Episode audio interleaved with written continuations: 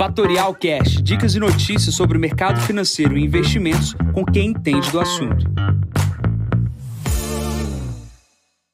Bom dia, Jansen Costa, assessor de investimentos da Fatorial. Vamos para mais visão de mercado. Hoje é o número 292. Hoje é dia 10 de junho, 7h30 da manhã. Mercado já aguardando o CPI.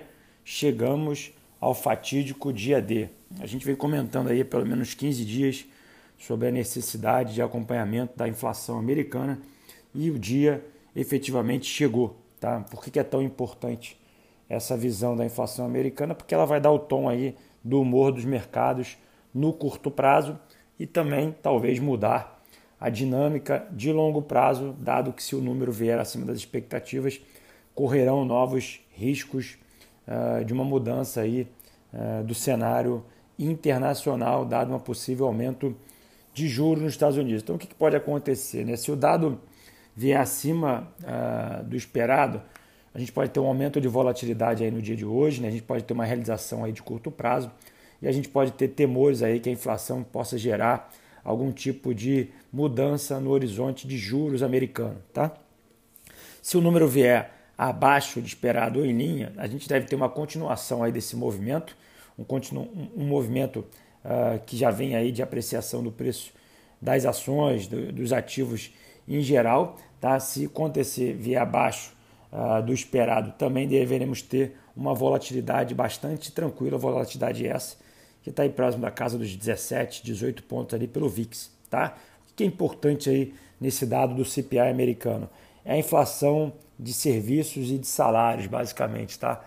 Praticamente a inflação de salários, que é aquela que vai ditar o poder aí de, dos empregados americanos de aumentarem os seus salários perante aí as necessidades de aumento uh, da hora trabalhada. Tá? O, que vai, uh, o que muitos analistas acreditam é que, dado o processo todo de Covid e todo o processo de digitalização da economia, dificilmente teremos uma pressão inflacionária dos trabalhadores. Os trabalhadores perdem força com o processo de digitalização. Obviamente, a gente está falando aqui na teoria, mas a prática pode ser um pouco diferente. Então, vamos olhar aí para esse dado, dado bastante importante que deve reforçar aí a tese da reflação, que é o processo do que a gente vem falando aí desde outubro do ano passado. Aqueles que me ouvem todos os dias veem que eu bato nessa tecla aí do processo de aumento do preço das commodities, do preço uh, do dólar um pouco mais fraco que está acontecendo aí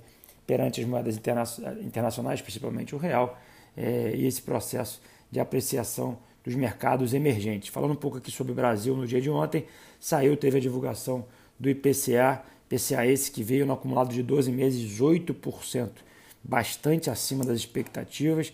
A gente tem aí um processo de inflação dentro do núcleo de serviços bem acima do esperado e a gente precisa ver como é que o Banco Central vai corresponder a esse controle inflacionário de curto prazo. A curva de juros já projeta aí um CDI acumulado até janeiro de 2022 próximo à casa de 6%, indicando que deveremos ter aí um aumento bem forte aí das próximas altas eh, definidas pelo próprio Copom. Tá? Então a gente precisa acompanhar.